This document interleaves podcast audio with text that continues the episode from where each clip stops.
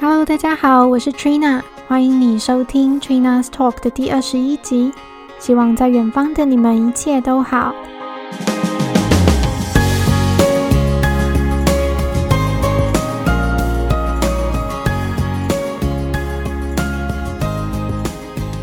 今天这一集想跟大家分享的是我在英国的防疫心得，以及疫情对我生活的影响。那我总共会分三个层面来讨论，第一个是民生方面，第二个是工作方面，第三个是休闲娱乐。那还有最后一点是促成我今天录这一集的动机。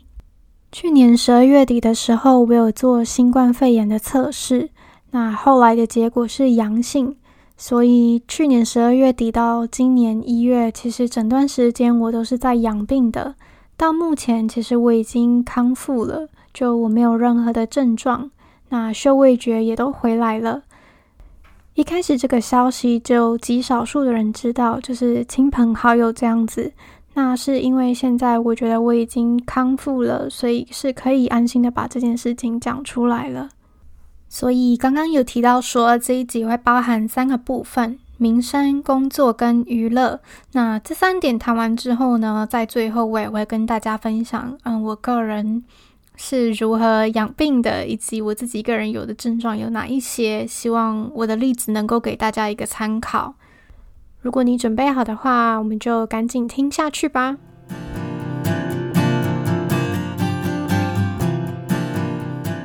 从去年三月英国疫情大爆发以来到现在，嗯，已经经历了三次的封城。那我现在正在经历的就是第三次，所以是一个正在进行时，好像会到二月底还是三月，其实我有点忘记了，因为政府一直延期那个结束时间，所以到后来其实我也不太就是去 follow news，因为。因为真的每天的生活就是就是这样，就就算他有没有封城，我们也不会出门，我们也不会特别去哪里，所以久而久之，我们就没有再时时刻刻的一直看新闻。但是呢，每次政府只要发布封城的消息，或者是哪里的规矩更严格了，条件更多了，那这就会反映在网络超市的运送日期上，基本上呢就会更难抢。像我今天订，我可能平常这个礼拜就可以收到，但是只要政府一说这个礼拜要封城，那我这个礼拜订的东西，我基本上得等两个礼拜后才收到，就是时间会变得很热门，大家都会想要从网络超市订东西。我现在买任何东西，基本上都是从网络买，然后直接送到家里这样子。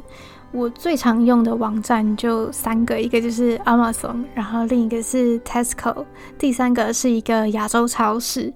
那 Amazon 真的就是非常的方便，你什么东西在上面都买得到。然后我最近发现他们也有在送生鲜食品，所以我也会从呃 Amazon Fresh 上面订生鲜食品，也会在 Tesco 上面订。另一个呢就是中国超市，因为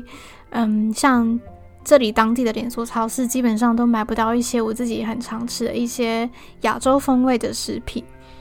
除了中超我没有办法指定运送时间之外，其他两个都可以。那对我这个在家上班族来说，也算是一个非常方便的特点。因为像我可以选择说，希望他们在哪一天的哪一个时段送达，那他们也真的会在那个时段送达。不过最近我就觉得 Tesco 有一点难订，因为像如果我今天订，我当然会希望说可能后天或大后天就可以送到，但是 Tesco 的开放日期通常都要等到下下个礼拜，因为基本上都已经满了，他们没有多余的人力，所以呢，我就后来又开发了 Amazon Fresh 这个选项，因为它真的蛮多可以运送的时间。那这些网络超市的运送时间基本上不是采订阅制的，不是说他们可以每个月的固定几号或几点送到你家，而必须是你这一次的订单送达之后呢，他们才会开放让你选下一个时段。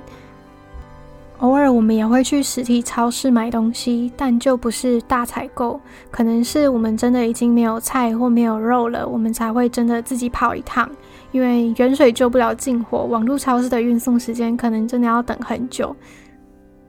每次只要出门，我们一定会戴好口罩跟干洗手。只要有碰到任何东西呢，我们在之后都会用干洗手清洁手部。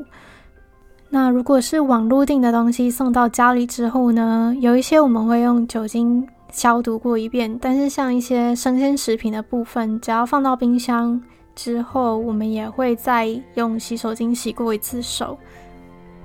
在这里也想要稍微提到说，外送人员是怎么把东西交到我们手上的。基本上我们跟他们不会有任何的肢体接触，因为他们会在敲门之后就把东西放在门口，然后看到我们开门把东西拿走之后，他们才会离开。又或者是如果是有需要回收的篮子，他们也会等我们都把篮子放到外面关门之后，他们才会去收东西。所以整个过程呢，基本上都是相对安全的。我现在其实已经很习惯这样子的买菜模式，因为真的省时间又省体力。那像我如果平常自己去超市买东西，我可能想要买水或者是比较重一点的东西，我都要自己扛回家，那我也可能也没有办法大量买。但是如果在网路订的话，基本上就没有这个烦恼。那当然不是说网络超市就完全没有缺点，一定还是有的。以我自己很常用的 Tesco 网站来说呢，我觉得它的实体超市东西比较多，那网络超市的话就相对少一点。那也可能是因为在我家附近的 Tesco 是很大一间的，所以东西会比较多。另一个缺点呢，我觉得举个例子来跟大家说比较清楚。比如说，我今天在 Tesco 上面订了 Nutella 巧克力酱，那我在网站上面勾选说允许他们帮我准备一个替代方案。所以假设当天他们要送货的时候，发现 Nutella 巧克力酱缺货了，那他们就可以帮我选一个其他品牌的巧克力酱，然后送给我。但是呢，你也可以选择说你不要替代方案，因为我可能就只喜欢 Nutella 这个牌子的巧克力酱嘛。对，所以，呃，我觉得缺点就是，如果你选择了替代方案，你不知道你会拿到哪一个牌子的巧克力酱。但如果你不选择替代方案的话，如果运送当天 Nutella 巧克力酱缺货，那你也等于说拿不到。所以这就是有一点两难的地方。那我现在的做法就是，只有我自己觉得。呃，不论是哪一个牌子，我都没差的东西，我才会选择接受替代方案。比如说气泡水啊，或者是卫生纸这一些，呃，我没有很在意说是要用哪一个品牌的东西。那扣款方面的话，我觉得 Tesco 在这一方面也做得很人性化，因为它会等到运送当天才开始扣款，因为会以你收到的东西为准，所以不会有多付跟少付的问题。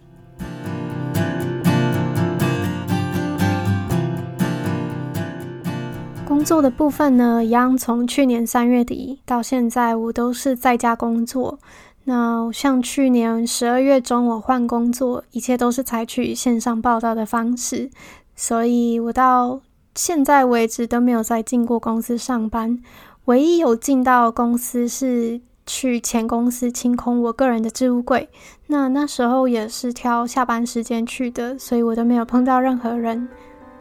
那还电脑的话，前公司也是请快递公司到我家来收，所以基本上我也不用再进到公司亲自去做这个动作。加入新公司之后呢，我也没有真的进到新公司过，所以一切都是采取线上开始。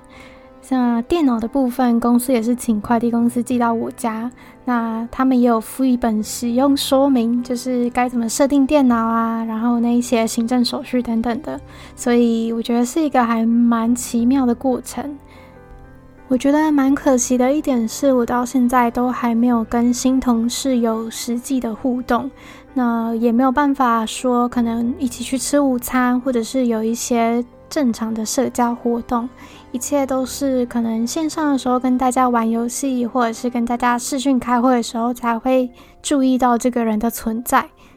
那我觉得线上开始一份新工作本身就是一个蛮有挑战性的事情，因为不像以往的时候，可能主管可以亲自带你，或者是马上跟你解释一些事情。现在就变成说你要一直不断的跟呃同事在线上沟通，或者是。嗯，有时候你有问题的时候，你没有办法得到立即的回复，就会让你有一点不知所措。所以我很期待封城结束的时候，然后公司也允许一般员工回办公室工作，那我就可以真的亲自见到我的同事们，跟他们可以有实体互动。自从在家上班变成一个常见的趋势之后，相对应的商机也就出现。比如说，对荧幕跟人体工学椅的需求就越来越大，因为如果要长期在家上班的话，拥有一个舒适的居家办公空间就相对的来说很重要。那有些公司可能就会补助员工，让他们可以去买一些这样子的设备。那我们公司的做法呢，是只要我们跟公司要求说，比如我想要一个人体工学椅，那公司就会免费提供给你。我也打算在三月搬家之后再跟公司要一个新的荧幕，因为这个也在公司的补助范围内。基本上只要是公司能够从现有资源中提供出来的，他们都可以免费提供。像荧幕啊、椅子、滑鼠、键盘这一类，他们可以从办公室直接搬过来的东西，他们都觉得可以。那每间公司的做法不太一样，有一些物品可能还是需要自己自掏腰包去买，这个部分就没有话说。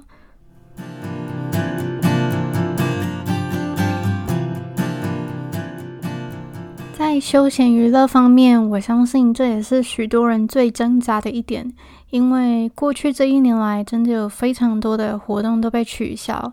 只要是跟人群聚集有关的，基本上都会受到非常多的限制。那到最后，其实真的都是被取消而已。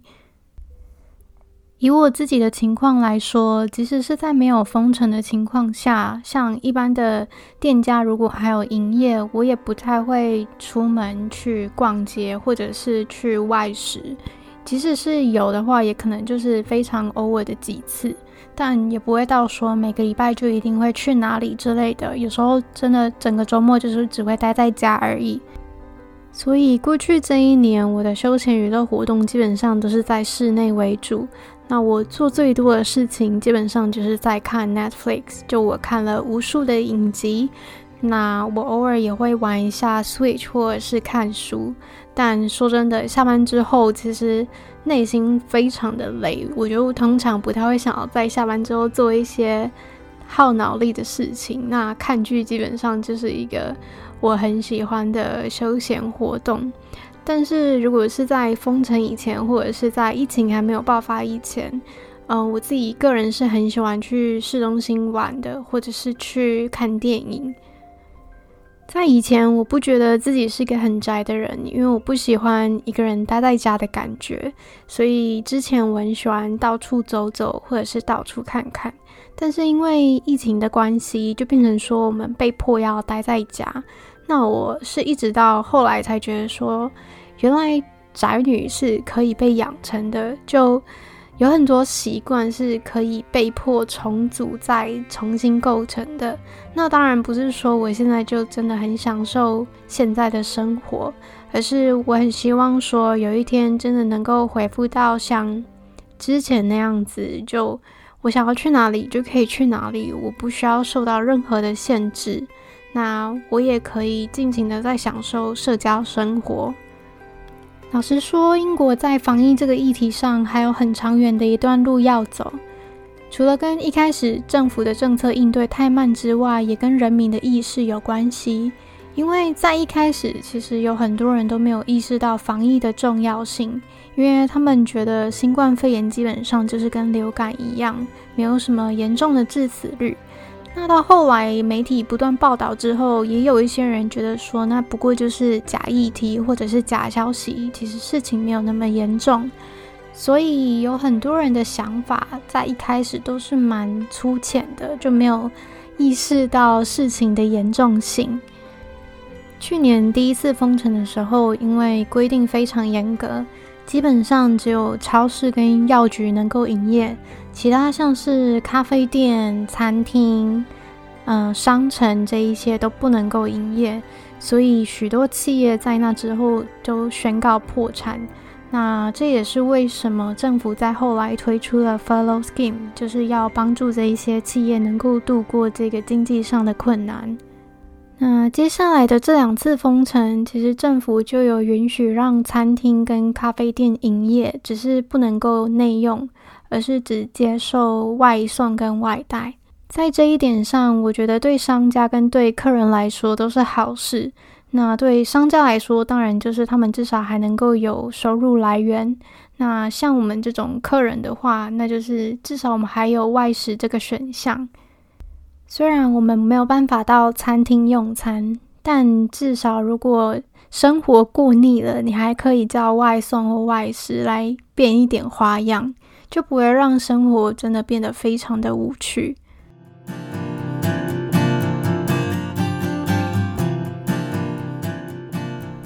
去年圣诞节前，我和一个朋友见了一面。那过了几天之后呢，我的喉咙就开始有一点不舒服。一开始是干干痒痒的，过几天之后就变成说是喉咙痛。那那时候我其实没有想太多，觉得应该就是流感的关系，因为当时跟我见面的朋友他也没有什么症状。但是后来呢，为了保险起见，我还是在十二月底的时候做了一个新冠肺炎的测试。那其实到那时候病情就稍微比较严重一点。我那时候喉咙痛好了之后呢，就开始觉得身体很疲倦，然后也会头痛，晚上也睡不好。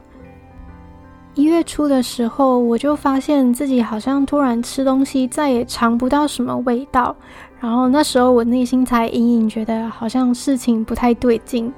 也在那个时候我的测试结果出来了，我后来被确诊是阳性，就是我得到了新冠肺炎。那得到消息的那一天其实是觉得有在意料之中，因为种种的症状就是显示说我可能已经得到新冠肺炎了。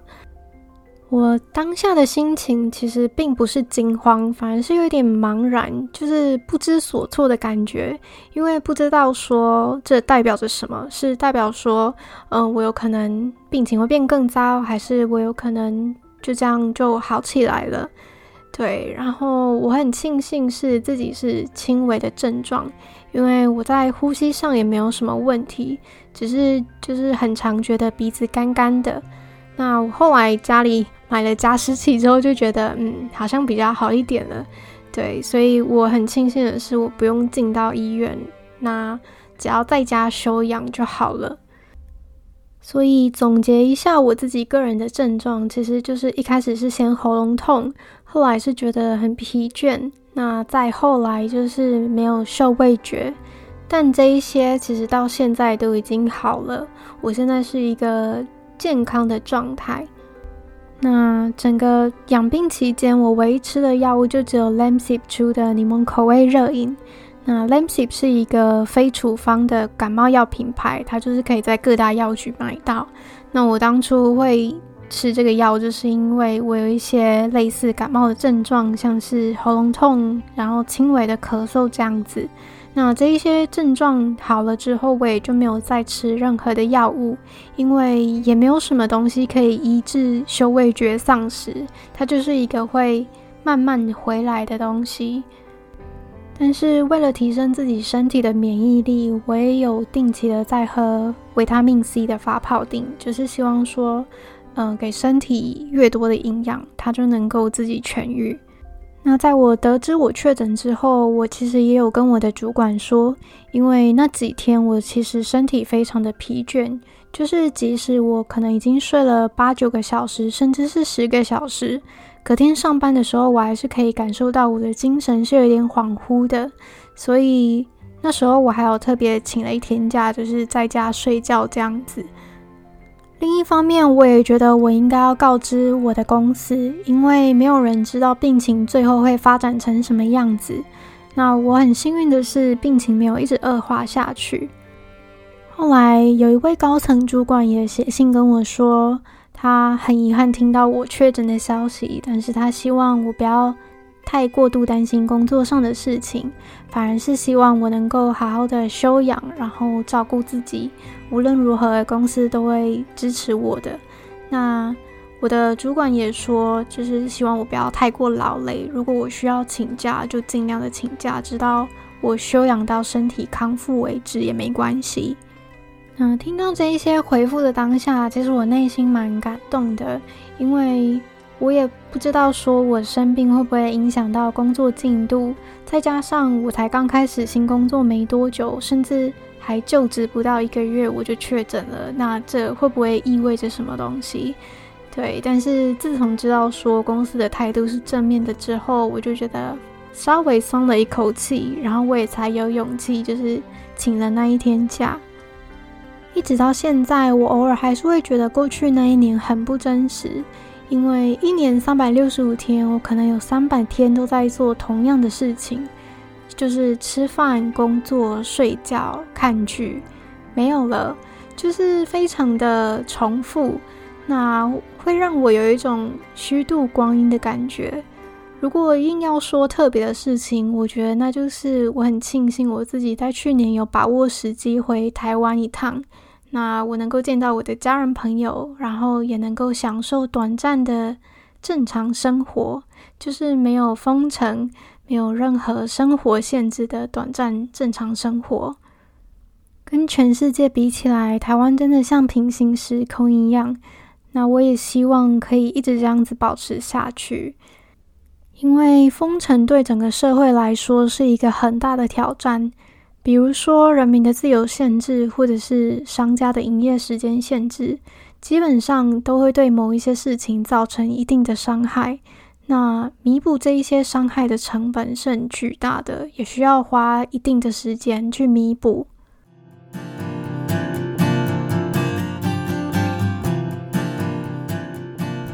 在这一集的尾声，想跟大家说的是。健康真的很重要，那平常一定也要把底子顾好，才不会在生重病的时候被一连串的拖垮。也希望正在收听节目的你们都能够健健康康、平平安安的。那这一集就告一个段落。如果你想要收看更多我的生活近况的话，赶快去追踪我的 Instagram 账号是 Trina's Talk。谢谢你今天的收听，我们就下次见喽，拜拜。